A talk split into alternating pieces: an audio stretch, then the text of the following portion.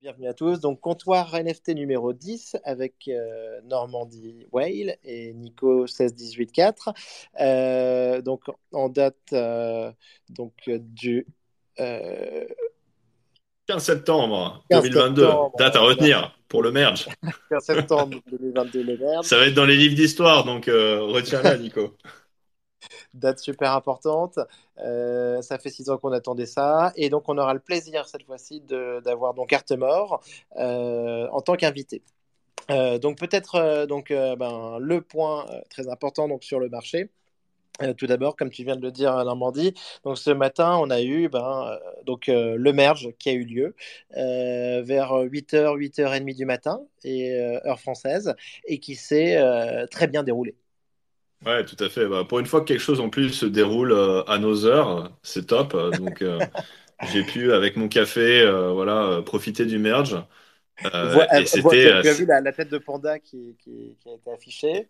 exactement, la tête de panda. Et puis, et puis c'était génial. Hein. Franchement, c'était smooth on l'a, on l'a, vraiment juste pas senti, quoi. C'était tellement, tellement génial qu'en fait, on n'a rien senti. Exactement. Tout, le monde nous avait fait peur. On se disait, ça va, ça va partir dans tous les sens. Euh, euh, les termes vont être ultra volatiles. On va essayer de vous scammer. Euh, tout va sauter sur OpenSea et bah, rien du tout. rien du tout. on été à 1100 dollars pendant depuis fait, euh, voilà, ça n'a pas bougé euh, jusqu'à cet après-midi. Et en effet, derrière, aucun problème sur les NFT. Euh, et en tout cas, sur Twitter, on n'a rien vu passer. Donc, euh, bah, exploit technique, euh, génial, parce qu'au bout de six ans, euh, on finit par douter. Et là, vraiment, en tout cas, c'est une vraie réussite. On arrive donc ensuite, ben, enfin, sur les, les, vertus dont on parlait, avec une, avec une chaîne Ethereum aussi, une blockchain qui, qui réduit de 99,5% ses émissions de sa consommation d'électricité. et ensuite, après, ben, tous les avantages du staking de cette chaîne Proof of Stake. donc, c'est quand même une vraie avancé pour l'ensemble des crypto-monnaies. complètement. Euh, et, je pense que le, fait que ça soit, un non-event un petit peu, dans le sens où il s'est absolument rien passé, euh, c'est une performance en, tant que telle, parce que euh, je pense que chacun a ses expériences un peu diverses et variées avec la technologie dans les boîtes respectives dans lesquelles ils ont pu bosser. Et en général, c'est toujours une catastrophe. Euh, c'est, euh, il y a des bugs dans tous les sens et là c'est quand même c'est magistral quoi. C'est de manière décentralisée sur euh, voilà une des plus grosses blockchains sur lesquelles tu as des transactions en permanence. Enfin c'est, c'est juste c'est un coup de force technique qui est qui est juste impressionnant quoi. Non mais tout à fait tout à fait. Mais je, je pense qu'avec avec du recul en fait on s'en souviendra, on se souviendra de cette date du 15 septembre 2022. Et, euh, et, je pense que c'est vraiment ce que cherchaient les équipes techniques. Euh, et je pense que donc faut vraiment souligner cette, euh, cette réussite. Par contre, par contre, d'un point de vue prix, bah c'est pas c'est pas dingue. Alors après, je pense qu'on l'avait compris, en tout cas toi et moi on l'avait compris il y a quelques jours, même peut-être avant pour toi, je sais pas, mais mais c'est sûr qu'on sentait que le voilà, le, le, le, merge était complètement pricé dans, dans le prix de l'Ether, ça réagissait plus. Euh, ça faisait euh, ça faisait quelques journées euh, où, où l'Ether en fait sous-performait un peu le même le reste des cryptos, hein, tout simplement. Et on a vu, c'était fin de semaine dernière, avant le avant le CPI qui était qui était mardi et donc début de semaine. la plupart des cryptos qui étaient qui étaient plutôt bien orientés, tu avais le, le Bitcoin qui était bien revenu, enfin tout tout tout remonté, l'Ether bah finalement remonté un tout petit peu mais pas pas énormément, donc vraiment déjà on sentait que euh, un peu le sell de news en gros euh, était déjà en train de euh, s'opérer et que les gens qui avaient peut-être un peu anticipé de manière spéculative le merge avaient commencé déjà à réduire leur position ou potentiellement pas mal de gens s'étaient mis dans l'autre sens pour pour pour profiter d'un mouvement à la baisse quoi. Donc ça ça ça, ça capait toute l'activité potentielle à, à la hausse. Et derrière, ben, on s'est pris le CPI. Hein. Et le CPI est d'une violence rare. Je pense que j'ai vu qu'on n'avait pas vu ça depuis deux ans. Euh... Ouais, sur les sur le la réaction sur les sur les actions en tout cas le, le move du Nasdaq, on n'avait pas vu ça, on a vu je crois plus de 5% de, de baisse sur la journée, on n'avait pas vu ça depuis le Covid en fait. Donc euh, euh, donc assez impressionnant et pour ceux qui euh, voilà qui sont pas familiers avec le CPI, en fait, c'est les chiffres de euh, de l'inflation américaine donc qui qui sont sortis euh, sur un total de 8,3% en fait d'augmentation euh, euh, sur le mois de d'août d'année en année versus des attentes à 8,1. Et en fait, ce qui inquiète particulièrement dans, ce chiffre-là, c'est pas tellement le chiffre lui-même qui est finalement pas si loin que ça des expectations, même s'il est au-dessus de, de ce à quoi on s'attendait. C'est juste que si on le décompose entre on appelle ça le, core CPI, en fait, le reste qui est grosso modo le prix de l'énergie et tout ce qui est food. En fait, le core CPI continue d'augmenter de mois en mois et ça, enfin, c'est pas bon du tout, quoi. Et, et donc, clairement, c'est c'est là-dessus que le marché, le marché, pardon, a, a réagi négativement et, et ça veut dire probablement euh, des hausses des taux euh, moins mesurées que ce à quoi on pouvait s'attendre.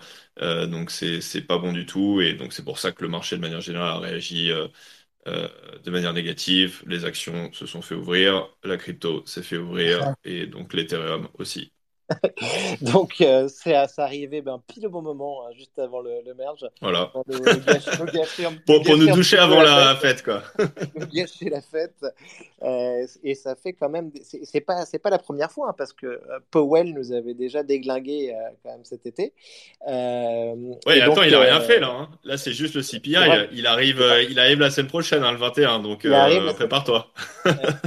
et, et, donc, la semaine prochaine, Normandie, peut-être juste. donc, c'est le 21, oui, mercredi. Euh, et là, en fait, c'est le FOMC. Donc, ouais, donc réunion de la Fed, et puis donc ils vont euh, ils vont faire les annonces sur la, la remontée euh, qui est attendue des, des taux donc du côté des des États-Unis. Les attentes sont été en tout cas et sont toujours autour de 0,75%. Ce qui est une bonne augmentation, hein. déjà, ça nous amènerait, je crois, si je dis pas de bêtises, à 3, je sais plus si c'est 3,25 ou 3,50 euh, en total. Euh, et là, en fait, le risque, c'est que avec le, le CPI qu'on vient d'avoir qui est, qui, qui est, trop haut, euh, ben, qu'ils nous remettent un coup de marteau euh, et qu'on arrive et qu'ils nous fassent une montée à 1%. Et là, s'il annonce 1%, ah ouais. ah je ne sais pas où on va, mais en tout cas, on va pas dans le bon sens. Quoi. Donc, euh... Je pense qu'on part, à la... part à la cave. ouais, le, le 0,75% est priced in là, dans les marchés normalement. Enfin, en tout cas, c'est ce qu'on ce que, semble nous, euh, nous dire le marché. Euh, si on passe à 1, ouais, ça, ça, peut faire, euh, ça peut faire mal au crâne. Et puis en plus du, de la remontée des taux, donc on espère qu'il va être à 0,75 comme si, comme c'est attendu. Derrière, il va y avoir le, tout le commentaire, donc il prend la parole et là tout le monde interprète un petit peu ce qu'il dit sur, sur l'outlook, sur ce qui va se passer après, donc la, la prochaine remontée des taux. et donc là, clairement, ça va être aussi important pour pour les acteurs de marché de décortiquer tout ça pour comprendre où on va. Mais en tout cas, de manière générale, on n'a pas l'air d'aller plus haut. Hein. Donc, euh, euh, je pense que les attentes sur les sur les taux euh, côté États-Unis, on était euh, les outlooks là il y a quelques mois on était en fin d'année on serait maximum à 3,25 Ouais. Allez, à la limite 3,50 et là on est plutôt, euh, tout le monde dit qu'on va être à 4%. Donc, euh, ouais. euh, donc clairement, c'est pas la même donne. Euh, donc, ça fait un peu peur. Ça fait un peu peur. On, on, est, on, se sent quand même un peu fragile en tout cas sur le cours suite à l'exploit technique qu'on aurait aimé valoriser mmh. sur le pricing. On se sent fragile aussi ben, sur le marché des NFT parce que depuis, depuis les semaines Solana, là, les mois Solana, il se passe trop grand chose. on a Yuga Labs euh, il, doit y avoir des, annonces le 22 septembre euh, avec une présentation euh, du staking par Horizon Labs, le, prestataire qui, réalise le staking du. Euh, clairement, euh, moi, ça, on, pouvait l'attendre dans le calendrier en tant que gros event euh, mobilisateur sur l'Apecoin. Euh, mais si euh, Jérôme Powell passe avant la veille avec euh, ben son, son 1%, je pense que ça va, ça, va un peu casser l'ambiance aussi. Hein. Non, c'est sûr que c'est pas bon pour les, pour les marchés de, manière générale. Après, bon, il reste, il reste des choses à faire. Hein, donc, je pense que si on veut pas forcément être full Ether, euh, bah, les, les, gens en tout cas qui sont plus dans l'autre sens, qui ont shorté, bah, ont peut-être euh, ont peut-être des gains euh, de ce côté-là. Euh, après, il y a le effectivement le Ape token sur lequel il y a des il y a des catalystes, donc éventuellement avec le staking, ça peut ça peut être intéressant d'un point de vue price action. donc tout n'est tout n'est pas plié, mais il va falloir être sélectif et, et, et jouer des, des catalystes à court terme. Mais c'est vrai que le gros catalyste qu'on avait, qui était le merge, euh, bah, clairement a été, euh, été priced in il y, a, il y, a, quelques semaines quand on était à 2000 dollars. Et euh, pour ceux qui l'ont pas vu, et j'en fais partie, bah, voilà, c'est fini ça. Non, mais après, après à long terme, à long terme, ça reste, ça reste quand même super. En plus, avec cette pression euh, euh, déflationniste, donc on y croit, mais c'est le, c'est le bag long terme. C'est pas, pas celui court terme. Là, on est à chaud, mais sincèrement, voyons les choses du côté positif. si jamais euh, il y avait eu des erreurs, il y avait eu des problèmes, des dysfonctionnements ou euh, des acteurs qui avaient mal compris le, merge, euh, on aurait pu être sur une explosion aussi, hein, enfin une implosion. donc là, ça, on a l'impression que c'est déjà un peu derrière nous et c'est déjà une super nouvelle et encore une fois un exploit technologique. Exactement pour, pour aller plus loin, peut-être qu'on a quand même eu aussi des, news euh, très importantes parce qu'au final, ben, ça continue de, build, de construire. Euh, on a vu quand même une annonce énorme hein, avec, euh, qui a fait beaucoup parler, notamment avec le MoMA qui, a, qui, qui prévoit de vendre 70 millions de dollars d'œuvres pour pouvoir lancer les projets digitaux et investir dans les NFT. Ouais, tout à fait, dont, un, Picasso, euh, si, je, si je dis pas de bêtises. Enfin, de toute façon, pour 70 millions, de toute façon, il faut que ce soit des œuvres euh, quand même euh, assez importantes. Ça se trouve pas comme ça. mais clairement, c'est super bullish pour, pour le space. Alors, on, on en a beaucoup entendu parler. C'était clairement quelque chose que les on annonçait un petit peu et, que tout le monde souhaitait dans la communauté, notamment ceux qui sont très focalisés sur le, sur le crypto art. Et peut-être qu'on en reparlera euh, avec Artemore euh, s'il arrive à nous rejoindre euh, pour, la, pour la deuxième partie de l'émission. Mais, mais clairement, c'est intéressant de voir l'adoption de, enfin, en tout cas, la continuité d'adoption de, de l'art digital par les institutions muséales et, notamment le MoMA qui est quand même. c'est une énorme reconnaissance. Quand on voit le MoMA d'un côté, euh, le montant dont on parle, quand même, 70 millions de dollars, qui est quand même très significatif, et les artistes concernés, j'ai une note sous les yeux avec Picasso, Renoir, Rodin. Euh, s'imaginer qu'on est prêt donc à, céder des œuvres de ces artistes pour, euh, pour investir dans de l'art qui a été créé au cours des deux dernières années, des NFT, de l'art génératif, des collectibles, euh, c'est quand même pour nous quelque chose d'extraordinaire. c'est sûr. Bon, après, je pense que le petit jeu, ça va être justement d'essayer d'anticiper euh, euh, ce qu'ils vont acheter. donc, ça va être intéressant de voir sur quoi ils vont se porter. et puis après, de voir qui, emboîte le pas dans, dans les grandes institutions. Je suis pas sûr que euh, nous en France on soit prêt à faire la même manœuvre. Je suis même pas sûr d'ailleurs qu'on ait le droit tout court, euh, mais en tout cas ça va être intéressant de voir ce qui se passe. Et bon, de toute façon les, les États-Unis en général sont pionniers sur ce genre de choses et peut-être éventuellement l'Asie. Euh, ça va être ça va être intéressant de suivre ça et de, et de découvrir comment ça se passe. Non, moi, je, je, pense que ça va. En tout cas, moi, ça, personnellement, ça me donne envie. Euh, après, je n'ai pas forcément les liquidités. De, te remettre long cryptoire, c'est ça? Mais, bah, Non, mais tu, bah, tu vois, en tout cas, mais je pense que je ne serai pas le seul. Mais par exemple, tu vois, un, un, un, petit Fidenza, tu vois, que je pourrais mettre aussi dans mon salon. Euh, ah, bah, pour moi, ce serait vraiment génial. Et, et, je pense que ça peut donner un bon coup de fouet. Euh, parce que j'imagine bien, tu vois, le MoMA sélectionner ce, ce genre d'œuvre. Voilà. Ouais, c'est pas, pas exclu. Ouais. Je crois que tu avais aussi des petits NFT de, de Refik Anadol. À un moment, je sais pas si tu les as gardés, mais je sais, je sais qu'il va faire une, une, petite conférence au moment. À un moment, j'ai vu un petit article là-dessus, donc euh, il a l'air d'être proche. Euh, donc garde-les. Écoute, ça me fait plaisir que tu dises ça parce que c'est vrai qu'en plus je suis collectionneur, mais en fait, et je, je, moi aussi, je vois un petit frémissement autour de Refik. Je vois de plus en ah, plus de monde qui en parle. C'est euh, plus un frémissement, là, à ce stade-là. Euh, le gars est en train de littéralement d'exploser. S'il n'y avait pas le bear market, il serait, euh, il serait dans la stratosphère, je pense. Hein, mais, mais bon, en tout cas, voilà, c'est super. Dans un autre registre, par contre, côté café, Starbucks, Polygon Tout à fait, Starbucks. Sans transition, hein, parce que là, de passer du MoMA à Starbucks, c'est un peu radical, mais. y a-t-il un Starbucks euh, au MoMA? Euh, mais, euh, Probablement. Mais, mais, en vrai, donc, non, non, mais méga nouvelle. Starbucks qui lance un programme de, de, fidélité basé sur les, sur les NFT. Et Starbucks qui donc, a déjà un programme de NFT qui est colossal, qui fonctionne super bien, avec de temps en temps des, des, un programme qui gère des, des, des centaines de millions de dollars. Euh, de temps en temps, on parle même de quasiment une, stable coin sur, sur le programme de fidélité de Starbucks. Aujourd'hui, les voir lancer en fait un, un, programme de fidélité qui repose sur les NFT et la blockchain, c'est euh, vraiment une super nouvelle qui valide une fois de plus la technologie, s'il était encore besoin de, si on avait encore besoin de la valider.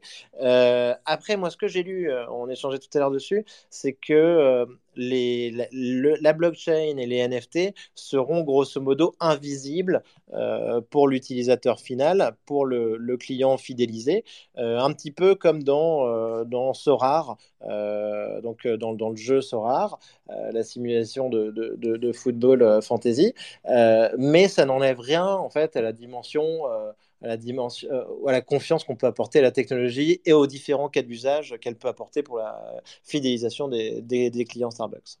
Ouais, non, mais c'est même encore mieux. Je pense qu'ils le fassent de manière un petit peu, on va dire, sous le manteau, euh, sans qu'on voit vraiment toute la, toute la partie technique et blockchain qui, qui fait Bien quand sûr. même peur à pas mal de gens. Hein. Euh, Même le mot NFT, euh, voilà, est associé euh, malheureusement avec euh, avec le mot spéculation, avec euh, voilà, avec des, des connotations parfois négatives.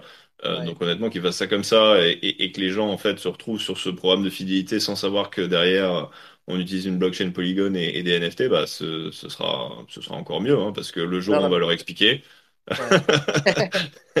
non, non, mais là ils vont tomber de haut là. tu as, très bien raison. Et, à la réflexion, je trouve ça vraiment génial aussi. Euh, parce que Starbucks, de toute façon, est reconnu comme leader à ce niveau-là, au niveau du programme de fidélité. Toutes les grandes marques euh, essayent de, le copier depuis des années. Et, euh, là, ils, ont, ils sortent, un, programme. Euh, les détails, en tout cas, c'est hyper complet. C'est pas du tout un test. C'est quelque chose qui vont roll out donc, dans, tous les pays du monde.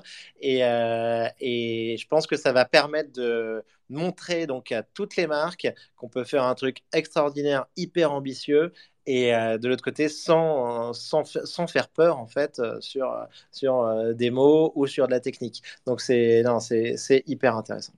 Et puis, et puis ça marche parce que tu vois, ils vont me remotiver à aller acheter des cafés à, c'est quoi Complètement. maintenant? C'est 8, 8, 8 euros, non? Euh, je sais plus combien c'est, mais à un prix exorbitant pour, euh, voilà, quelque chose de très banal. Mais, euh, vu. Non mais attends, mais de temps en temps peut-être pour aller euh, pour gagner un, un voyage, une visite des ah bah super. euh, une visite des, des endroits où en fait où ils récupèrent les, les grains de café. Euh, donc euh, et euh, non non mais en tout cas c'est super intéressant. Euh, et après donc du côté des NFT, donc euh, bah, on a eu une semaine avec euh, quelques annonces. Une en tout cas, une grosse annonce, c'était euh, Doodle. Ouais, Doodle, ouais, qui, qui, euh, qui brisait le silence. Ça faisait, ça faisait combien de temps? Ça faisait deux mois, non? Deux mois et demi qu'ils Ouais, qu'ils avaient pas, avaient pas tweeté, donc tout le monde leur, leur, leur était tombé dessus parce depuis que, les bah, générateurs en fait, je pense. Euh. Ouais, les, bah, depuis NFT Ouais. NYC en fait quasiment. Eh hein. oui, donc euh, donc euh, alors bon, soi-disant que ça fait partie de leur stratégie de de pas communiquer et justement d'arriver très fort sur des annonces, voilà, à des moments clés. Mais ça leur a quand même été très reproché parce que clairement ça fait un peu bizarre par rapport à, à tout le reste du marché. Donc ils sont clairement à contre-courant là-dessus. En plus, les founders se sont se sont, comment dire, euh, rebellés contre certains tweets de gens justement qui les critiquaient, donc ils sont un peu euh, tombés sur quelques personnes dans, dans l'écosystème euh, de manière personnelle, hein, pas avec le Bien sûr. compte euh, Doodle, mais ça, ça, ça allait un petit peu, euh, c'était un peu bizarre. Alors bon, après il y avait des, je pense, des sensibilités, il y avait des, des, des gens qui avaient des, des, des soucis euh, personnels euh, visiblement, mais quand même, c'était un petit peu euh, bah, Ouais. bizarre, encore une fois. Et là, bon, bah, il, il brise le silence pour une, une grosse annonce, mais qui était finalement quand même une annonce qui avait déjà été annoncée. C'est juste que là, on a les, on a les montants, en fait, d'une, levée de fonds, bon, qui est, qui est massive, hein, euh, qui est, c'est quoi? C'est, t'as les détails, il me semble. Ouais, c'est ça, 50 millions de dollars sur une valo de 700 millions, euh, prêt ou post-money, je sais pas, mais donc quelque chose de colossal. Euh, donc plus gros que. Attends, en fait, euh, au niveau de Moonbirds, en fait, il me semble à peu près. hein.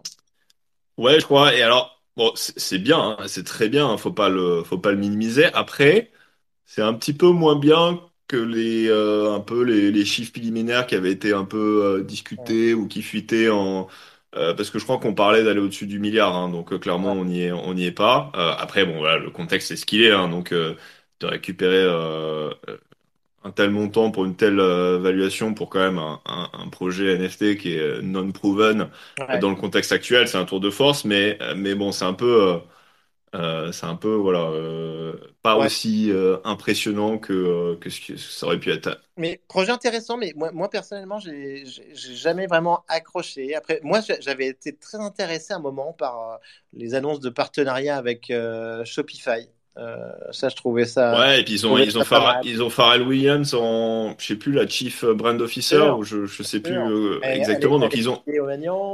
Ouais, ils ont, ils ont des grands noms derrière. Après, c'est vrai, c'est vrai que c'est un peu, euh, c'est un peu le problème de pas mal de PFP en ce moment qui, qui lève du capital. C'est où va la valeur? Est-ce qu'elle va du côté des, des VC, des mecs qui sont en equity, ou est-ce qu'elle va du côté des, des NFT holders et, surtout sur les doodles, comme ils ont issu d'une une tétrachier de, de NFT.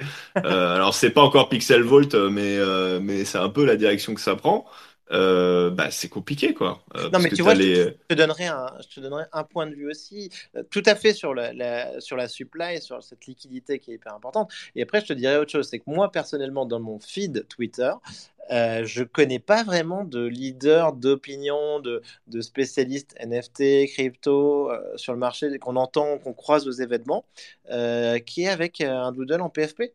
Je, connais, je, connais, Derek Guy, je connais très bien des Bored je connais des CryptoPunks, mais, mais sincèrement, je connais moins sur les, je connais des Moonbursts, mais je connais vraiment moins sur les, sur le, sur le doodle. Et, et je pense qu'en fait, c'est, enfin, si je me, si je me trompe pas, je pense que c'est un peu emblématique. ça représente aussi assez bien ce projet.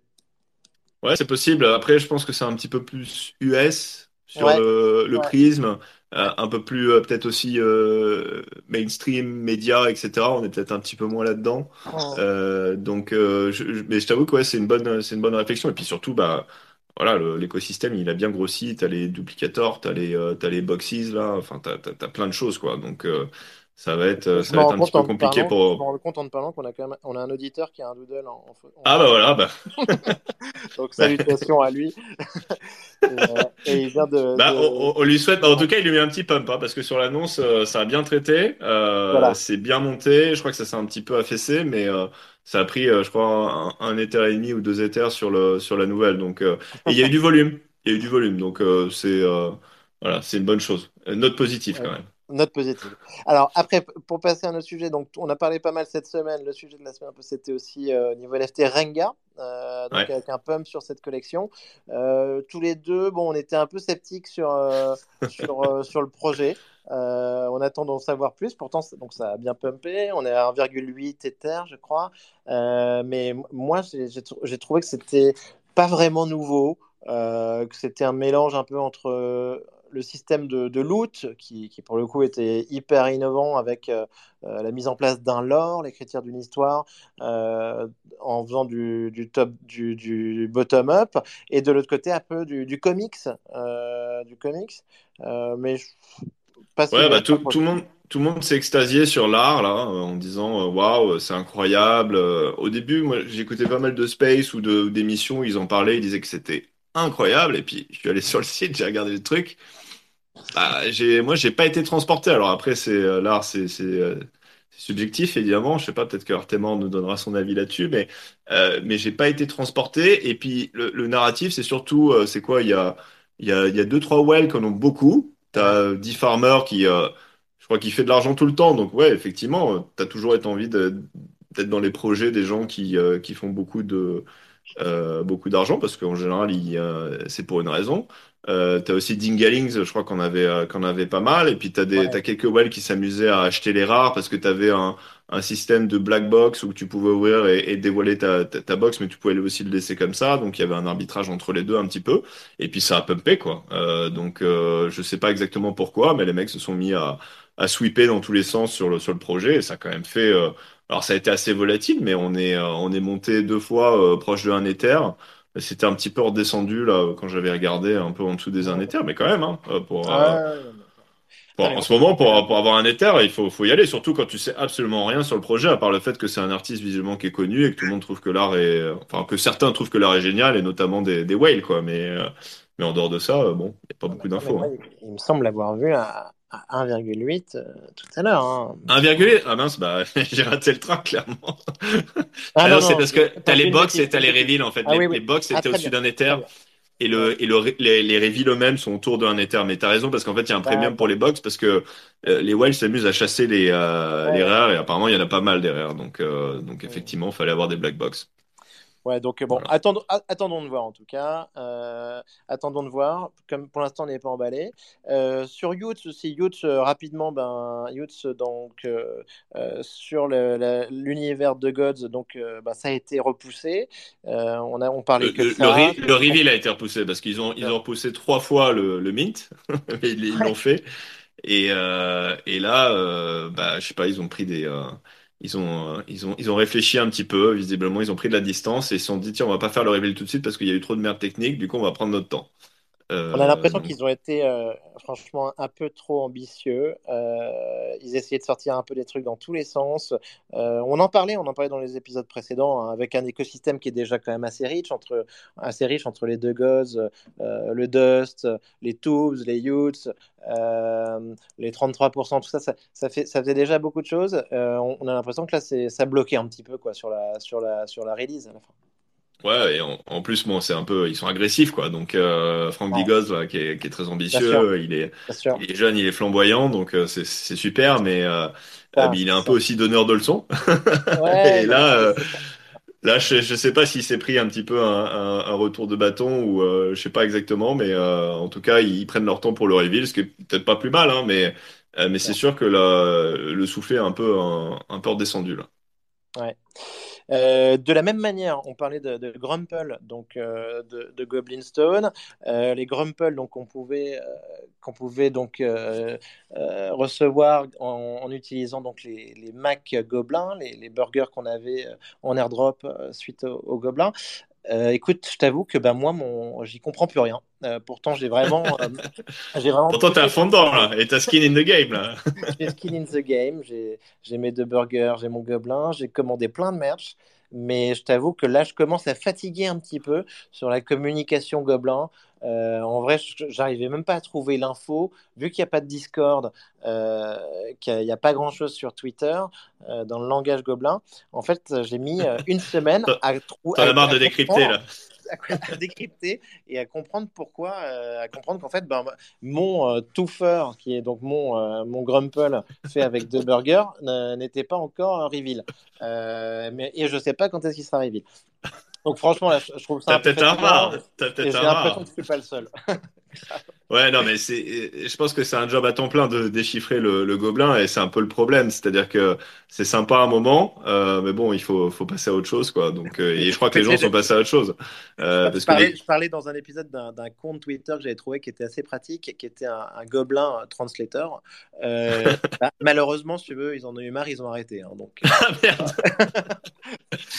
Ouais, euh, effectivement, c'est compliqué. Bah, du coup, les gobelins sont en dessous d'un éther, donc euh, voilà, c'est, je pense que c'est un peu la, même si en cumulé, je sais pas où on en est exactement, parce que les Grumple ont plutôt bien, euh, bien traité, en tout cas sur le reveal, je sais plus où ils sont maintenant. Ouais, non, mais il y, avait, il y a tout un tas d'artistes, donc non, c'est, c'est pas inintéressant, mais je, trouve la communication, le projet difficile. T'avais, t'avais Osef d'ailleurs des, des Red Guys qui étaient dedans là, si, si je dis pas de mmh, bêtises, il, il avait fait un one on one.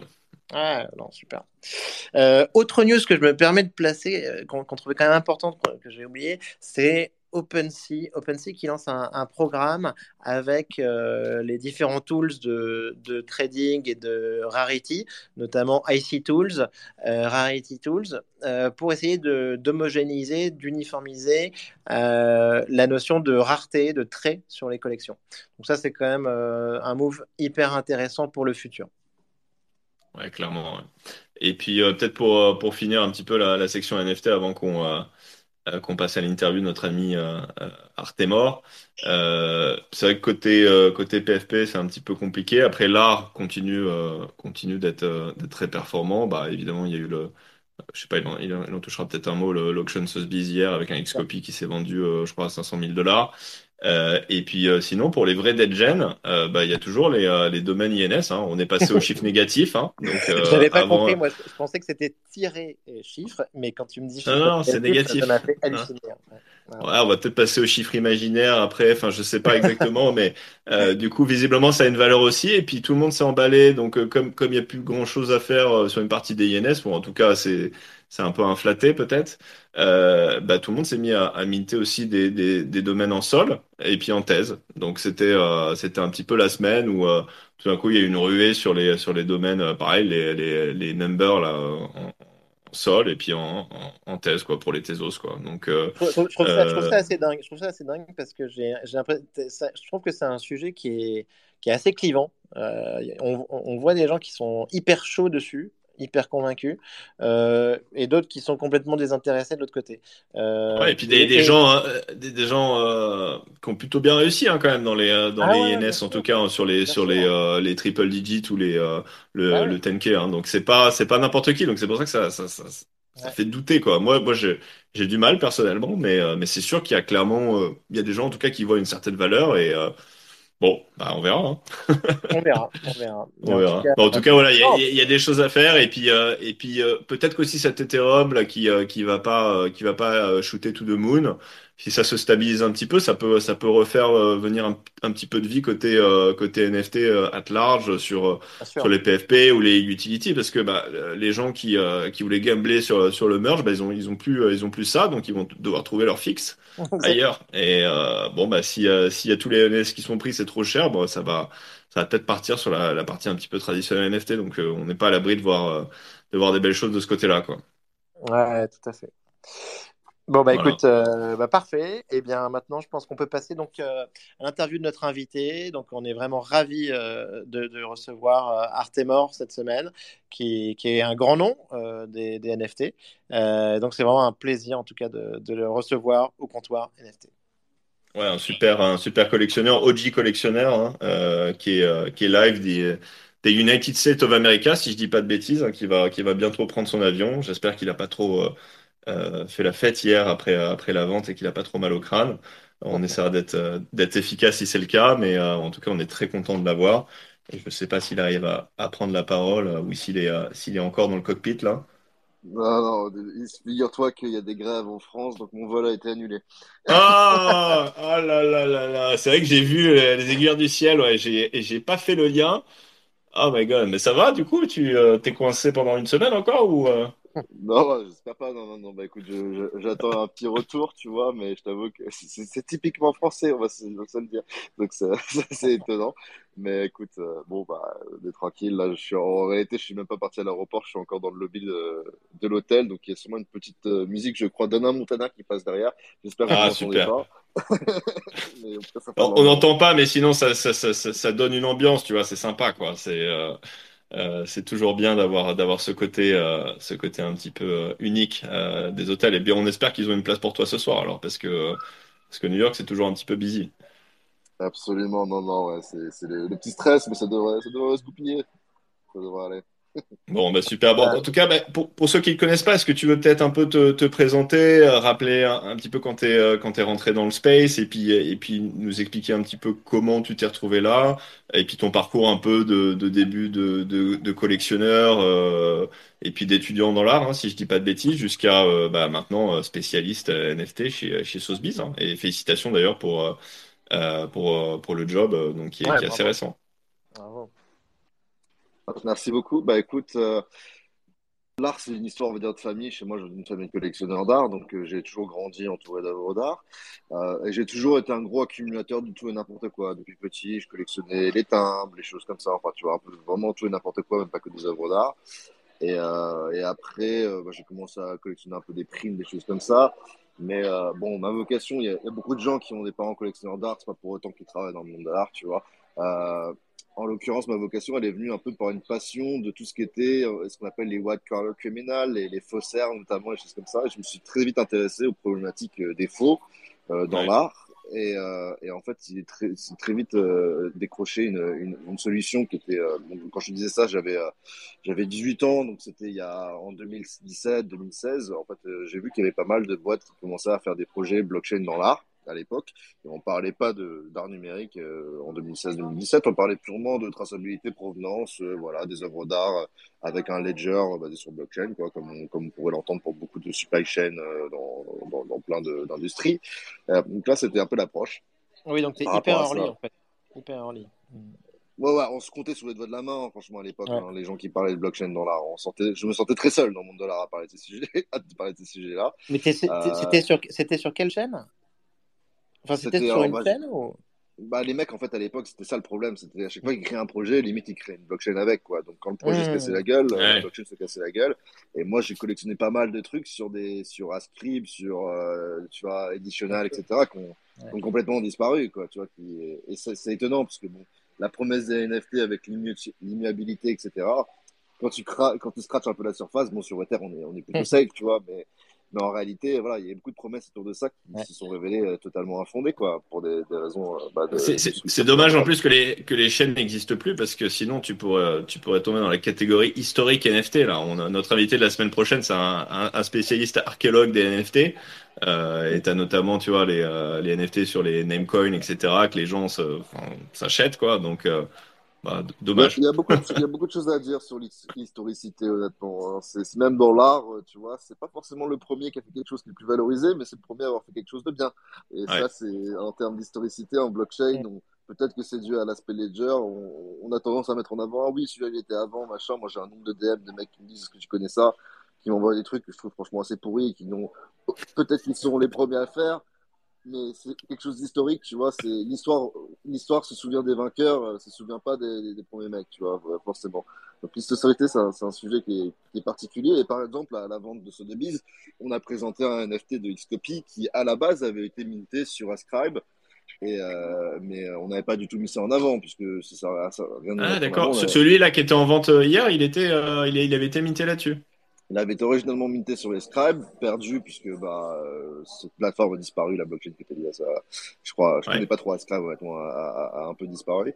Et, euh, et en gros, euh, bah, en fait, on mettait ça en avant comme le 12e mint sur Super Rare plutôt que sur d'Ascribe qui daterait, euh, je crois qu'il daterait du coup de, 2017 ou quelque chose comme ça, tu vois. Ah ouais, c'est super intéressant ça. Et du coup, ils l'ont, ils l'ont, ils l'ont wrappé sur, sur Ether en fait pour pouvoir le, le mettre en vente hier, c'est ça? Pas du tout, il a été reminté par, euh, par Xcopy euh, quelques années. D'accord. Ok, d'accord. Ah ouais, super. Et au final, c'est le droit des artistes de faire ça. Le droit, les artistes ont un droit patrimonial sur euh, la, on va dire ce qu'on appelle l'intégrité physique et morale de leurs œuvres, et, et c'est vraiment à ça qu'on touche là, tu vois. C'est comme quand tu burnes une. Ah ouais, comme, euh, comme Alpha, Alpha Centauri Kid, il n'hésitera pas à te, à te burner ton NFT, quoi. Donc, euh...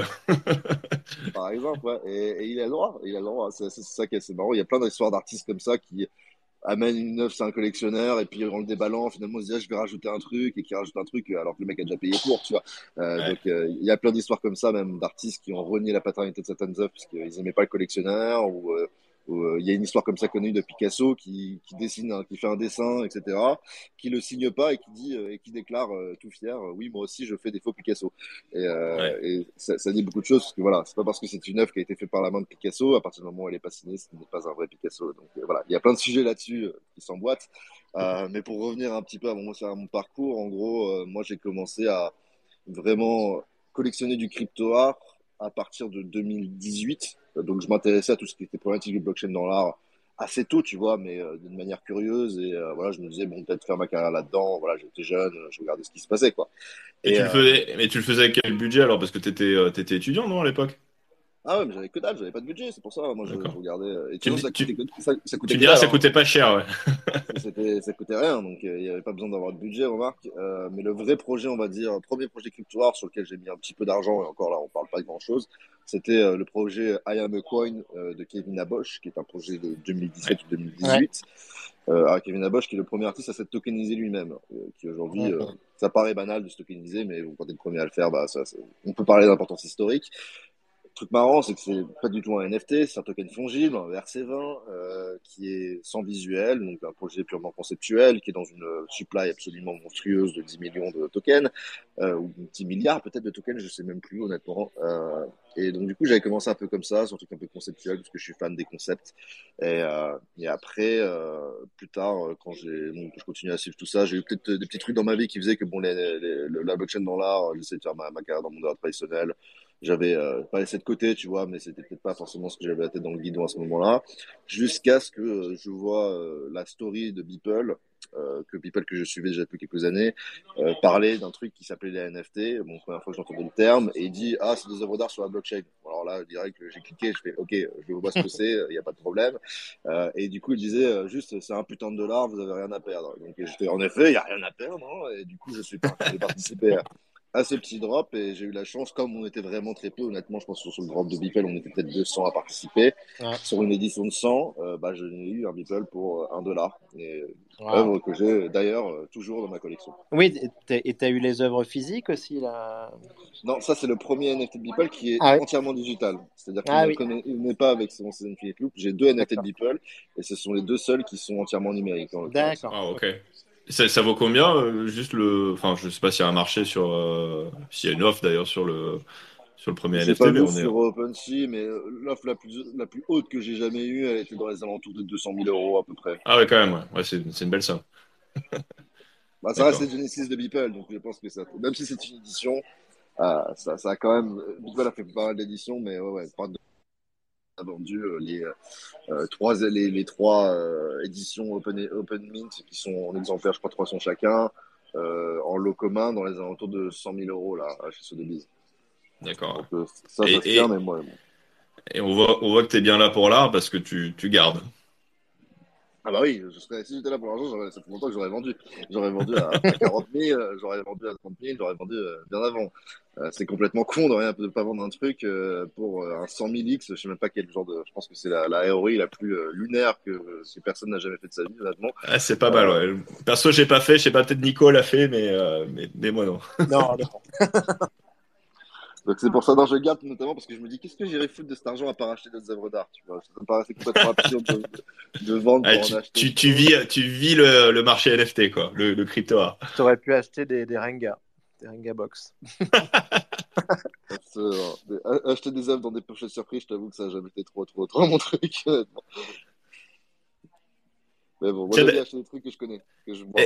D'ailleurs, justement, en parlant de, de, toi, de ta vision de, de l'art, des, des, NFT, enfin, comment, euh, comment aujourd'hui, un petit peu, tu, tu, je sais pas, tu analyses un peu les, les, nouveaux artistes ou même un, peu revisites ceux qui, ceux qui existent À, à quoi t'accordes particulièrement de la valeur? Est-ce que c'est uniquement. Euh, voilà, est-ce qu'il y a, euh, des, paramètres de marché ou est-ce qu'il y a quand même beaucoup de, de subjectifs? Comment tu euh, comment appréhendes un petit peu tout ça, toi, de, ton côté, en, tant que collectionneur un peu OG du space? Puis en plus, maintenant, comme tu es, euh, clairement un petit peu dans le, dans le business, ça, nous intéresse un petit peu d'avoir ton, ton point de vue là-dessus. Bah écoute, moi j'ai de fait parce que je suis jeune, j'ai 25 ans, c'est mon premier CDI, tu vois, même avant quand j'étais étudiant, j'avais pas vraiment des revenus, tu vois si j'ai pu investir quand même, j'ai dû investir au, bas mot, tu vois, j'ai pu investir, je crois que j'ai jamais acheté un NFT qui valait plus de 2000 balles. Euh, ah et, euh, et, puisque je les ai achetés tôt, en fait, tout simplement, tu vois, tous les trucs que j'ai, les Xcopy, les machins, euh, c'est des trucs que j'ai payés euh, moins d'un Ether, quoi. Et donc, j'ai toujours été, je peux rarement me placer sur des trucs à 10 Ethers, tu vois. Donc, moi, je suis plus sur un marché entre 0 et 1 Ether, de jeunes artistes émergents et je m'amuse notamment à aller chercher des trucs sur des plateformes qui sont pas très connues. Tu vois, par exemple, le Xcopy, je l'ai acheté, euh, je l'ai acheté, je crois, l'année dernière ou il y a deux ans euh, sur Collective, qui est une plateforme qui est pas du tout connue et sur lesquelles tu as quelques petites belles éditions euh, d'artistes assez sympas, tu vois. Je crois que je l'ai payé 0,1 Ether, un truc comme ça, tu vois. Euh, donc, euh, moi, j'aime bien aller chercher des trucs un peu que personne ne voit, quoi, grosso merdo. J'aime bien les éditions aussi, puisque les One of One, je ne peux pas me permettre de les acheter généralement. Euh, c'est quoi ton d'ailleurs ton point de vue sur les éditions? Parce que c'est quand même beaucoup décrié de manière générale, surtout sur les, les, on va dire les grands collectionneurs d'art. Mais toi, tu trouves que ça a une vraie euh, une vraie valeur? Enfin, tu penses que c'est quelque chose qui dans le temps va, va, va, va prendre de la valeur aussi? Honnêtement, j'ai jamais compris l'argument de la scarcity. C'est-à-dire que quand tu regardes euh, pragmatiquement comment le marché de l'art fonctionne, les artistes les plus valorisés au monde sont aussi les artistes les plus prolifiques. C'est-à-dire que ouais, c'est vrai. Depuis des dizaines de milliers euh, Warhol aussi. Et je, pense que si quelqu'un est allé voir Picasso un jour en disant mec, euh, tu fais trop d'œuvres, arrête, tu cultives ton marché, je pense qu'il serait pris de claques dans la gueule, honnêtement. Euh, franchement, la scarcity n'est pas vraiment le, valeur, phénomène de valeur des œuvres d'art.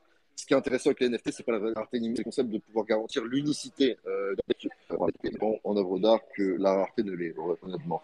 Avoir une œuvre que personne ne connaît, ça n'a aucun intérêt, même si elle est rare. Euh, il y a beaucoup d'éditions qui marchent très bien, parce que, et notamment qui se vendent plus cher que des œuvres uniques. Et là, je te parle du monde de, l'art traditionnel. Hein.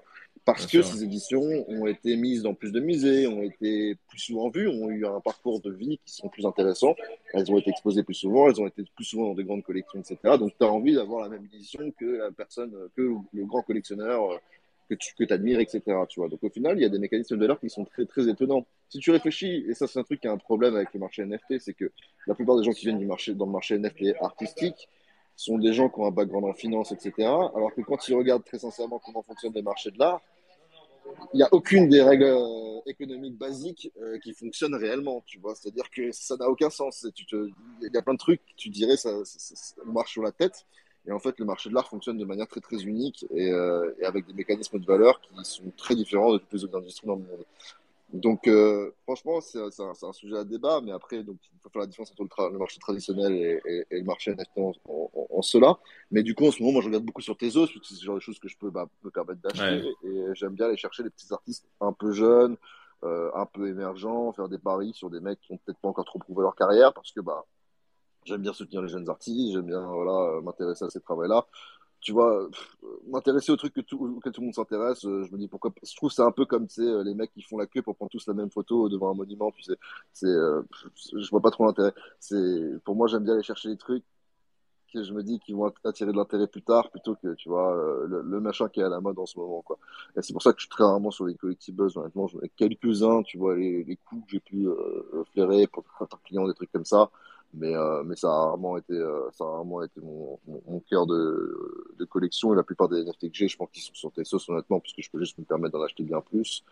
Euh, mais voilà. Donc, Après, donc, en ce moment, en ce moment, c'est vraiment Tezos là où toi tu passes pas mal de temps en perso en tout cas parce que c'est accessible et, et, tu trouves qu'il y a pas mal de d'artistes qui valent la peine en fait, c'est ça?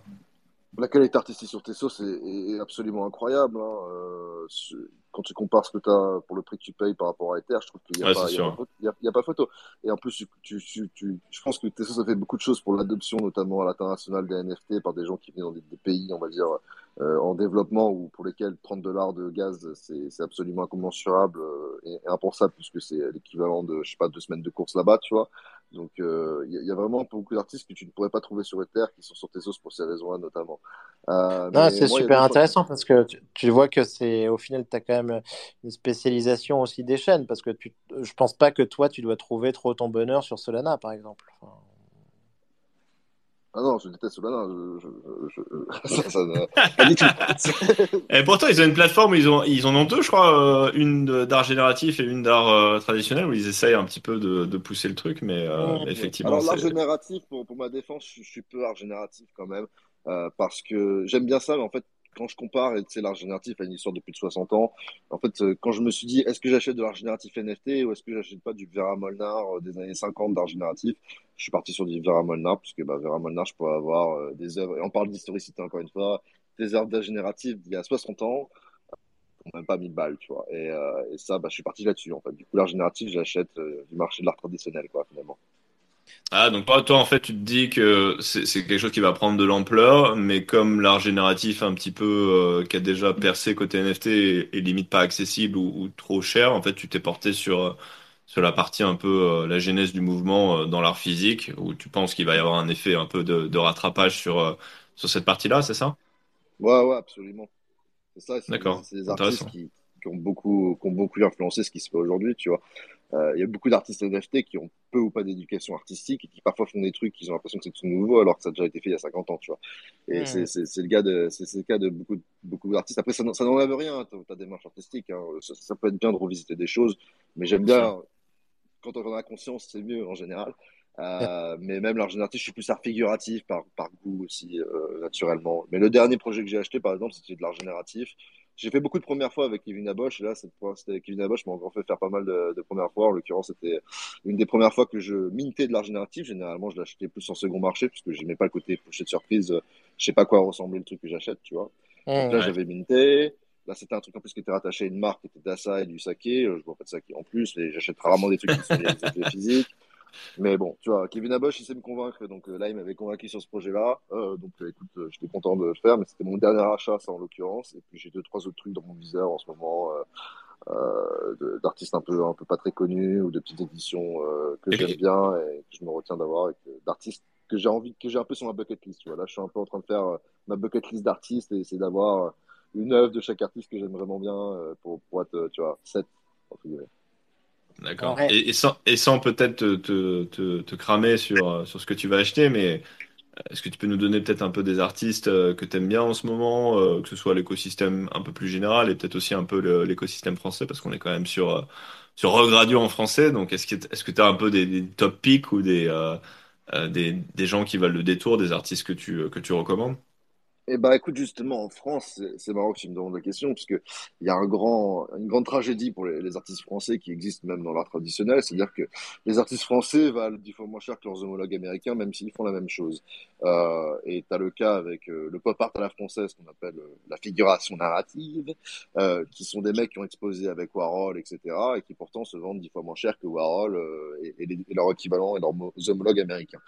Euh, donc en France, franchement, il y a des artistes comme Pascal Goya, par exemple, euh, qui mériteraient de se vendre, je pense, à un floor de, de, de 50 éthers, tu vois. Mais aujourd'hui, tu peux sur, sur, la, sur la Sixtine Chapelle, tu penses, 50 éthers?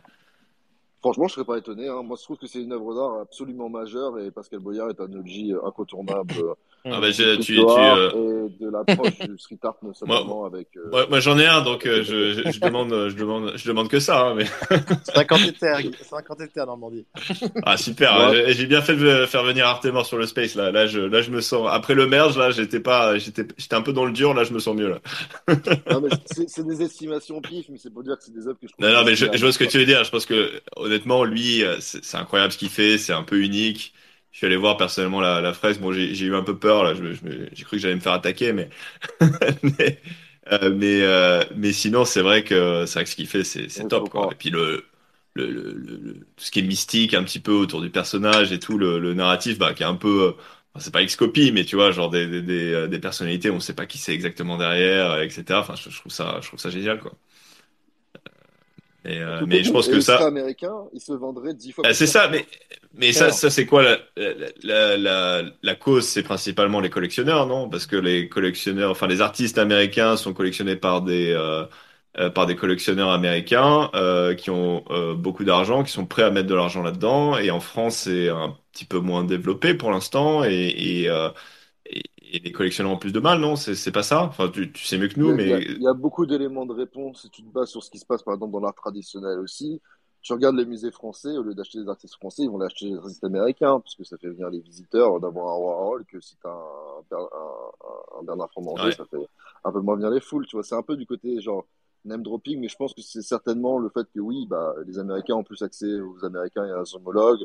Ça peut être une question de différence de time zone. Enfin voilà, il y a, beaucoup d'éléments, euh, des trucs de réseau, je pense, mais, euh, mais fondamentalement, oui, c'est parce que la plupart des gros holders euh, crypto sont des Américains eux-mêmes, tu vois. Mais quand tu regardes les Chinois qui sont aussi, euh, bah, il y a des grosses whales chinoises, pourtant, artistes NFT chinois, tu as peu de noms qui, qui décolle, tu vois, euh, réellement. Donc, euh, je suis pas sûr que ce soit le seul élément de réponse, mais, euh, mais c'est certainement une partie de la réponse, là. Ouais, t'as peut-être un côté un petit peu euh, culture, intérêt. C'est vrai que les, je pense du, du côté chinois, ils sont plus euh, leur intérêt est plus porté sur le côté PFP en tout cas à l'heure actuelle, et donc ils mettent plus d'argent facilement là-dessus. Alors que les Américains sont un petit peu plus sur les sur les deux fronts, j'ai l'impression aujourd'hui. Euh, non, non, d'accord. Moi, moi j'ai une petite question pour Artemor euh, qui, qui j'aimerais bien avoir ton avis là-dessus. C'est euh, rapidement, mais qu'est-ce que tu penses de, de Pâques? Bah écoute, moi j'en ai.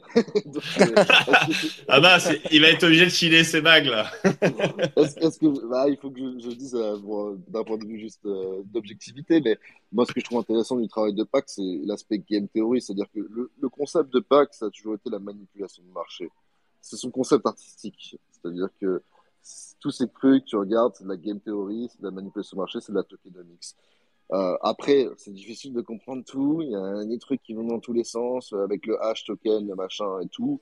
Je pense que ça reste quand même un artiste assez incontournable. Et regarde, on a vendu euh, deux de ses œuvres là à 200 000 dollars chacun au Hammer Price. Donc ça fait, ça fait quasiment 200, je crois, 230 000, un truc comme ça. Non, ça fait 250 000 quasiment. Donc du coup, prix acheteur sur ces œuvres là. C'est pas les œuvres en plus. Il n'y en avait jamais eu qui avaient été vendues au second marché. Donc c'est difficile de savoir à, à combien les estimer honnêtement. Mais euh, moi, je pense que ça continue pas mal. Après, bon, j'ai vu le prix de mon cube euh, entièrement fondre, tu vois. Bien sûr. Euh, franchement, euh, bon, pas grave. Hein. Franchement, je m'en fiche un petit peu. Je l'avais payé, je l'avais acheté au drop, tu vois, pour, je crois, 300 balles. Donc, euh, ouais, c'est ça. Je, je, je, suis toujours gagnant, tu vois. Moi, c'est un peu, tu vois, j'ai commencé, on me disait, ah, le marché, il est en baisse. Et je fais, écoute, moi, quand j'y étais, le marché, il n'existait pas. Donc, franchement, même s'il est bas, c'est déjà un marché, tu vois. Je suis déjà content en général. Donc, sujet compliqué. Je pense qu'il va y avoir quand même pas mal quelques annonces qui risquent d'arriver à un moment. J'ai pas tout compris pourquoi est-ce qu'il y avait beaucoup de FUD sur lui en ce moment. C'est vrai. Bah, qu'il a, il a disparu là, non? C'est un peu ça. Exactement. il, a, il est en mode doodle là. Il est en mode doodle là. Ouais, bah, c'est pas, pas, un mec, enfin, même quand il apparaissait, le, le Boog, il laissait des, des, tweets de trois mots. Ouais. Si tu veux, ça n'a jamais été une présence en ligne. Euh, c'est vrai que euh, c'était énigmatique. Euh, enfin, de toute façon, il était, il était, il était non doxed, hein, donc complètement pseudonymous. mais après, non, mais il y, y, a eu quand même pas mal de. Il y a eu des ratés sur, sur les derniers drops, beaucoup de critiques. Et après, ben, on a l'impression qu'il a fait un peu sa diva et que, grosso modo, il s'est, il s'est retiré. Mais ce qu'il y a, c'est qu'il y a des projets qui étaient lancés sur, euh, sur plus d'un an. Il y avait le merge, son merge à lui, et aussi les Lost Poets. Et je pense que par rapport à ça, il devrait revenir euh, sur scène à un moment ou à un autre, quand même. Bah, franchement, le merge, je serais pas étonné que, par exemple, tu as un nouvel événement de Burn qui soit lié au, au, au, merge et qui soit euh, par rapport à son hash token, tu vois, par exemple, à, à point je serais pas étonné, honnêtement, que ça, ça arrive. Donc, peut-être un deuxième merge cette année. Bah, je... Franchement, après, tu sais, c'est quand même, quand même l'artiste qui a fait le projet NFT qui s'est vendu le, le, mieux au monde. Hein. Bien sûr. Merge, euh, littéralement. Ouais, mais et, et, justement, je pense que ce qui, ce, qui a, ce qui lui a été reproché, alors moi je suis pas du tout un spécialiste de Pâques, mais c'est d'avoir été très présent, en tout cas beaucoup plus présent pendant le, le bull run, et d'avoir complètement disparu dans le bear market, et notamment d'avoir laissé les collectionneurs de, de hash qu'il avait un peu fait miroiter euh, toute une mécanique de burn, etc., euh, un peu sur le carreau, quoi. Et puis sans, sans, sans vraiment dialogue. Après, euh, bon, ouais, la, existe, la, couleur était annoncée, donc euh, voilà. Je pense que c'est vraiment le fait qu'on allait sur des, des, collectionneurs qui étaient de plus en plus comidifiés, tu vois, c'est-à-dire que. Il n'y a que dans les NFT on, on, espère autant des artistes, tu vois. Genre, il n'y a aucun problème dans le monde de la tradition. Ah, je, je dis pas, je dis pas le contraire, mais c'est, dans l'éthos NFT, c'est vrai qu'il est, il est pas dans le, dans le canon euh, traditionnel en tout cas. Ouais. Mais connaissant le fait qu'il travaille sur la manipulation de marché, bon après là je, je vais être un peu loin, mais je me, je me réserve de pas dire que c'est peut-être que tout ça c'est une stratégie et que qui sait, euh, on verra bien, tu vois. Mais donc euh, donc peut-être que peut-être que peut-être que Artemor est en train de, de racheter du H à non plus finir en fait. Et... bon, franchement, moi c'est des œuvres que j'ai, tu vois là, les, son H euh, drop 2 là, j'ai copé quelques petites œuvres justement d'artistes de, de, ma blacklist ah. de là-dedans, ouais. tu vois. Ouais, c'était parmi les œuvres les plus abordables que je pouvais avoir de ces artistes-là, tu vois. Ouais, c'est pas bête parce qu'en ce moment, bah, tout le monde le fun un petit peu, donc euh, c'est probablement le bon moment pour y aller si on, si on pense que dans le, dans le temps il va rester. Et visiblement, il est quand même iconique. En tout cas, il, il est assez clivant pour rester euh, dans l'histoire NFT, je pense. Bah ouais, moi, je, franchement, j'ai aucun doute là-dessus. Hein. Je le vois pas disparaître du jour au lendemain et même. Je te dis, bah, on travaille sur la manipulation de marché, donc euh, franchement, euh, qui, nous, qui, nous mani qui nous manipule tous, euh, je n'ai aucun problème avec ça. Et euh, je pense que c'est difficile de, voilà, de lui dire qu'est-ce qu'il faut faire, quoi faire, comment, quand, tu vois. Il a toujours été très Ouais, précieux, donc franchement, je, franchement, j'avais pas remarqué une- un changement fondamental par rapport à d'habitude sur Pâques, à part la valeur de marché, quoi. Non, mais c'est les expectations qui ont changé, quoi. s'il disparaissait totalement, il pourrait presque devenir peu notre Satoshi Nakamoto de, des NFT. Hein.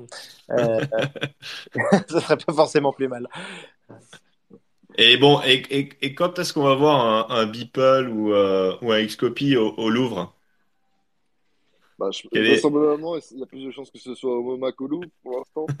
Euh, Qu'est-ce que tu penses pense un peu de l'entrée des musées, là, justement, dans le, dans le space et euh, à quoi tu t'attends, toi, de ton côté? Ah ben, on les attend parce que pour l'instant, chez Sotheby's, on fait leur boulot si tu veux. Donc, euh, euh, Ah, c'est bien, c'est bon pour toi, ça. bah, pas vraiment, on est, on est pas tellement des. Ah, my, my flight was, uh, was cancelled, sir. My flight was cancelled. Ah, je crois qu'Artemon va se faire virer de, du lobby de, de l'hôtel en train de lui dire qu'il n'y a pas de chambre pour lui. Bon, en tout cas, c'était euh, c'était Ouais. très intéressant. Je sais pas si on va réussir à le récupérer, mais Pardon, euh, ouais, non, non. J'avais dit que mon, mon truc était annulé, mais ils m'ont quand même pris un taxi. bon, tu peux prendre le taxi pour faire des tours, c'est sympa. ouais, ouais, ça, ça va pas être très utile. Euh, on parlait de quoi, les gars là? Des, des, musées. Euh, si, ah, comment tu voyais les musées venir? Et puis tu disais que à l'heure actuelle, les maisons de vente aux enchères, notamment Sotheby's, c'est un petit peu le, le, travail à leur place, euh, malheureusement, et que ce serait bien qu'ils euh, qu step up. Ouais, alors déjà, les musées, quand tu regardes même l'art digital, euh, c'est très très absent des musées. Hein. Il y a des artistes d'art numérique depuis très longtemps, euh, comme Bill Viola, etc., qui sont, qui sont déjà reconnus, hein, dans, qui ont eu des expos au Grand Palais, etc. Pourtant, dans les collections permanentes, on en voit peu. Alors déjà, il y a le budget hein, qui pose problème. C'est-à-dire que le MoMA, ils sont obligés de vendre pour acheter des NFT. Tu vois, ils vont vendre 70 millions d'œuvres pour pouvoir acheter des NFT.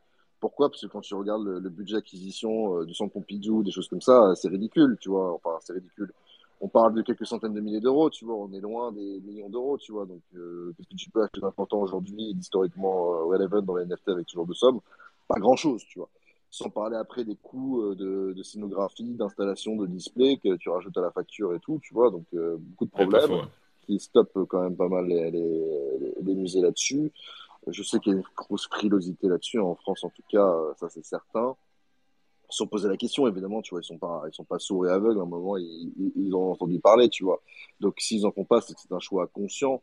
Euh, peut-être que le moment va faire bouger les choses à ce niveau-là, mais, euh, mais franchement, j'espérerais pas trop de choses au niveau des musées français. Là, j'ai lu récemment le rapport. Euh, il y a un rapport euh, pour fait, qui, qui, a été fait par des, je sais plus comment on appelle ça, des questeurs, je crois, de, auprès du ministère de la Culture, avec une quinzaine de, de propositions pour le ministère de la Culture.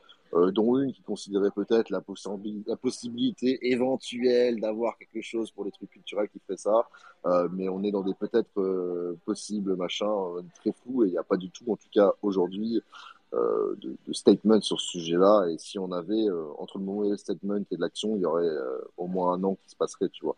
Donc euh, il y a le temps, il y a le temps, franchement. Mais tu peux voir de l'art numérique dans des musées aujourd'hui déjà, hein, dans des établissements culturels très cool. En ce moment, tu as une exposition de Sabrina Raté à la Gaieté Lyrique à Paris, qui est absolument phénoménale.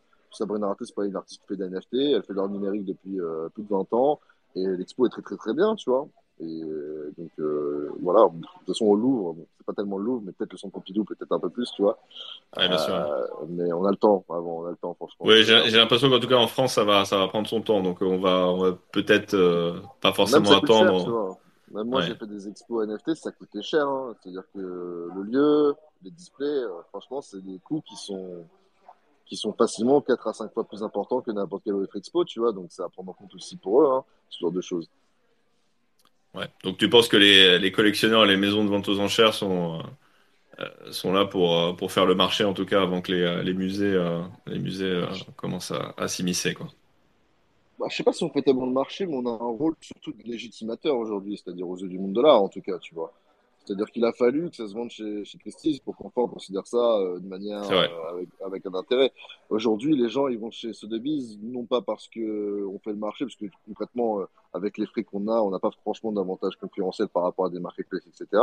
Mais c'est parce que voilà, ils considèrent ça comme une consécration. C'est euh, I finally made it. la maman, elle est très fière de, elle est fière, tu vois tu mets pas la daronne à l'abri, mais la daronne, elle, elle, elle, est, très, elle est très contente quand tu es chez Sotheby's, tu vois. Quand tu es sur Super A, elle voit pas, mais Sotheby's, elle connaît, tu vois, en général. Ouais. Donc, il euh, y a pas mal de choses et, comme ça qui sont finalement. Et, et du coup, justement, là, là-dessus, est-ce que tu vois plus de collectionneurs du monde euh, traditionnel venir sur les NFT ou ça reste toujours très centré euh, crypto, euh, euh, Web3, OGs Bon, écoute, ça fait, ça fait du chemin doucement, mais ce qui est assez marrant, c'est qu'en fait, les acheteurs de l'art traditionnel, ils n'achètent pas des œuvres d'art en NFT ils achètent des collectibles. C'est-à-dire que. D'accord. Des bordels. C'est très étonnant. Par exemple, c'est-à-dire que moi, j'ai acheté, des bordels pour des collectionneurs traditionnels. Euh, et en fait, moi, des, mecs du des gars du, du monde traditionnel, je fais du conseil en investissement. Les gens de la crypto me demandent du conseil en art, tu vois. Et alors que moi, je ne fais pas des conseils en investissement, les gars, je fais du conseil en art. Et, euh, et en fait, c'est très étonnant de voir que même des gens avec un, une appétence pour l'art ont une forme de snobisme pour la création NFT encore aujourd'hui et considèrent ça, euh, voilà, euh, franchement moins bien que les petits tableaux qu'ils ont chez eux, tu vois. Euh, ouais. Donc il y a quand même pas mal de chemin à faire là-dessus. Euh, et, et, moi, tous les collectionneurs d'art que j'ai accompagnés là-dedans, il y en a certains qui j'ai réussi à vendre des vraies œuvres, euh, mais, euh, mais la plupart se sont orientés vers des collectibles puisque clairement, ils étaient un peu frileux et, et leur objectif premier, c'était le retour sur investissement, tu vois. Donc moi j'ai arrêté de travailler avec ces gens-là parce que moi je suis pas régulé par l'AMF, donc je fais pas de conseil en investissement. Euh, je fais du conseil en art, tu vois. Donc à un moment, euh, bon, je préfère Ouais, bien sûr. discuter avec des gens de la crypto qui eux me demandent vraiment pour le coup des conseils en art. C'est assez étonnant euh, ces genres de mentalité. Donc franchement, il y a le temps avant que ça vienne. Je sais qu'il y a des petits mouvements, mais voilà, ça se fait au, compte-goutte, franchement, là-dessus. Et, et ça a encore pas mal de mal à, à séduire, en tout cas dans, chez, chez les acheteurs d'art traditionnels, pour des raisons encore qui sont assez basiques de euh, comment tu fais pour en profiter. Enfin voilà, beaucoup de questionnements et de mauvaises, de misconceptions qui sont, je pense, pour beaucoup imputables à la presse notamment, euh, puisque la presse fait un traitement médiatique des NFT et du crypto art qui est absolument euh, navrant, je trouve, où ils mélangent tout, œuvres d'art, NFT, machin, Steppen, enfin tout ce que tu veux, pour les mettre dans le même sac, alors que franchement, il y a des choses à différencier, je trouve, euh, à titre Ouais, non, mais c'est après c'est vrai que c'est pas évident parce que euh, bah moi pour euh, pour être rentré dans le space euh, en, en début 2022 et d'ailleurs on avait échangé à ce moment-là, euh, c'est vrai qu'au début c'est très très confus. Hein. C'est, ça, prend du temps de, de, de, bien de bien comprendre toutes les toutes les facettes un petit peu du monde NFT et, les différences entre toutes les catégories parce que c'est c'est pas c'est pas c'est pas facile d'approche au, au début donc je suis pas surpris qu'il y ait justement de la confusion euh, de la part des médias qui cherchent pas forcément à, à creuser. D'ailleurs pour ça d'ailleurs je je sais pas si t'as vu mais j'ai j'ai commencé une petite newsletter donc euh, pour un peu éduquer. Alors c'est c'est plus marché euh, et activité NFT de manière générale mais pour essayer de bien faire comprendre qu'il y a il y a pas que euh, un mouvement quoi. Il y a plein de il y a plein de choses dans les NFT et c'est c'est juste un un, un médium euh, euh, pour faire des des choses différentes mais il n'y a pas du tout d'uni- d'uniformité quoi. Et Euh, absolument, Nico, le plus de succès que j'ai eu là-dessus, honnêtement, c'est pour les collectionneurs, c'est un peu la Beeple. C'est-à-dire, j'arrivais, ils me disaient, ah oui, les NFT, ça m'intéresse. Je fais, ok, très bien. Euh, la meilleure manière de s'intéresser, c'est de le faire. T'as 5 balles? Ils me disaient, oui, bah oui, j'ai 5 balles. Je fais, écoute, je t'écris un wallet Tessos, t'as 5 Tessos dessus, on va acheter des œuvres d'art. Et, euh, et comme ça, ils commencent déjà. Et après, il y a des mecs que j'ai fait comme, comme ça qui sont forts. Ah putain, j'ai dépensé 10 000 balles dans ce truc-là, tu vois. Je fais, bah, écoute, très bien, tu vois. Mais je, ouais, ça va ils vite. n'auraient pas fait commencer par les 5 Tessos, ils auraient jamais dépensé les 10 000 euros, tu vois. Ils auraient jamais commencé par ça, tu vois. Et c'est difficile de faire Ouais. commencer quelqu'un avec des sommes comme ça. Donc c'est pour ça que je commence souvent par tes sauces et j'arrive, je te dis, je leur dis, vous avez 5 balles et puis un billet de 5 et moi je leur dis, t'as ton petit wallet avec ton tes sauces, voilà. Euh, va t'amuser quoi, part à la Ouais. découverte de trucs sur tes sauces et Non, et euh, puis tu c'est, peux faire et, et plaisir à 5 Tezos, c'est balles. Super. Il y a, il y a, il y a plein de choses. C'est vrai que c'est pas cher. Alors après, faut, faut trouver un peu, euh, faut passer du temps pour trouver les, euh, des choses intéressantes. Mais, euh, mais c'est sûr qu'il y a, il y a pléthore, en tout cas, de, de choix, quoi. Euh, bah ouais, c'est super. C'est super intéressant, en tout cas. Euh, Nico a dû, euh, a dû nous Oui, quitter parce je qu'il avait, dois filer, mais merci beaucoup. C'était c'était super intéressant en tout cas. Merci. et, puis- Et à et puis bientôt. peut-être, Artemon, avant, avant de nous quitter, est-ce que tu aurais peut-être un, un top 3 d'artistes qui sont accessibles aujourd'hui, que, que tu, euh, euh, qui serait intéressant de, d'aller voir? Est-ce que tu as des, des noms à nous suggérer? Alors, j'ai pas fait mes devoirs, je t'avoue. Euh, euh, Parce que Pascal Boyard, c'est pas accessible pour tout le monde, mais Ouais, ouais, ouais, ouais, je suis assez d'accord. Attends, euh, laisse-moi laisse-moi regarder, laisse-moi regarder dans mon petit truc. Euh, pouf, je dois avoir un petit, euh, un petit euh, fichier quelconque. Moi, il y a des mecs que j'aime bien. Alors, il y a des gens que j'aime bien. On va rester un peu sur les Français. Euh, Lulux, par exemple. ah Euh, ouais, alors, à la fois sur Ether et sur Tezos, c'est assez accessi- accessible. C'est quand même une artiste qui est très intéressante euh, sur son approche graphique et sur, euh, on va dire, euh, on, on sait qui c'est d'ailleurs. Elle est, elle est, elle est pas doxte, hein. Elle est anon. J'ai un petit idée, moi, sur l'âge, qui est une information qui qu'elle qu'elle cache un petit peu aussi, mais je peux te dire que c'est- elle est pas toute jeune non plus, donc ça rend ça encore plus Ouais, c'est ce qu'on m'a dit. hein. Et, euh, et du coup, vraiment, un que j'aime beaucoup, moi, et que je trouve le travail absolument euh, Ouais, c'est fabuleux. super. C'est, euh, je, suis je suis tombé dessus j'ai beaucoup aimé. Moi, j'en ai, j'en ai quelques-uns et je, je suis assez surpris qu'il n'y ait pas plus de d'intérêt là-dessus, quoi. Je pense que, je pense que Les ça vaut le coup, Français, comme effectivement. toujours, les Français, les Français. Bah ouais, mais je suis sûr que aux États-Unis, enfin, si c'était une artiste américaine, elle cartonnerait, quoi. Enfin, je, je sais pas. C'est un style qui marche très bien. Euh, bah ensuite, oui, bah, on, on, on, on l'a dans, dans, dans la roue, tiens, le petit Food Mascou, euh, que j'aime beaucoup aussi, un des rares artistes qui fait de la performance en NFT euh, et qui fait toutes ces séries de portraits euh, avec euh, de la nourriture sur son visage, un peu à la Archibald. Euh, il a un projet, euh, en tout cas euh, collective, collectible, qui est, qui est assez abordable, franchement. Et, et après, il a tout un tas d'éditions aussi euh, sur, sur Ether, je crois, sur Maker's Place, qui, qui sont franchement, euh, tu vois, que tu, qui sont abordables, franchement, qui sont abordables. Et c'est un artiste que j'aime beaucoup et qui, je trouve, fait des choses qui sont très originales et, et qu'on n'a jamais vues et qui, et qui méritent d'être d'être vues, en tout cas. Donc, euh, le fait de l'avoir ici, j'en profite pour un petit shout-out Ah, super. On va, on, on va aller regarder tout ça après, après l'épisode. C'est le mec avec sa petite licorne, là, son cône de licorne. Ouais, je vois ça. Ouais, non, mais j'ai vu effectivement, et c'est et c'est un style très reconnaissable parce que j'ai déjà vu quelques NFT passer ou en tout cas sur les feeds Twitter et c'est vrai que tout de suite on, on reconnaît et puis c'est marrant, c'est sympa. Enfin c'est colorful. Je trouve que le concept est assez intéressant. Et puis ensuite, euh, je vous invite tous à venir voir le, prochain drop de New French Touch, qui est le collectif de, de Ah bah oui, c'est vrai qu'on n'en a pas parlé, mais tu fais partie effectivement de, de la New French Touch, ouais. Absolument, qu'avec Benoît Coutier, les on a un prochain drop qui arrive à la fin du mois. Euh, toutes les enchères sont à un prix euh, d'entrée de 0,5 Ether. Après, c'est le marché qui décide. Mais voilà, pas mal d'un jeune artiste comme bon, un petit protégé et un petit poulain que j'ai amené, c'est notamment Teto et Kibo.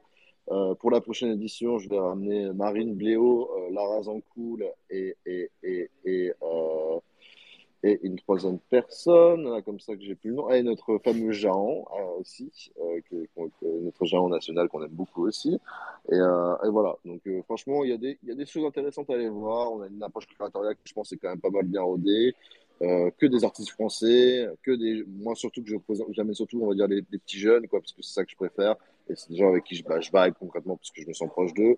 Euh, voilà, il y a des choses assez pas mal. On est sur 0,5 Ether, donc c'est pas les plus abordables non plus, mais voilà, c'est des artistes qui sont qui ont le vent en poupe pour la plupart et, et qui sont en tout cas validés par euh, toute une petite sélection de brochettes de, de curateurs de l'espace français qui, je pense, ont quand même pas mal d'influence, puisque bon, bah, Benoît, fondateur du Musée Crypto Lucie Léonard, euh, la CEO de, NFT Factory. Ouais, fraîchement, euh, fraîchement CEO annoncé en tout cas. Ouais. Super.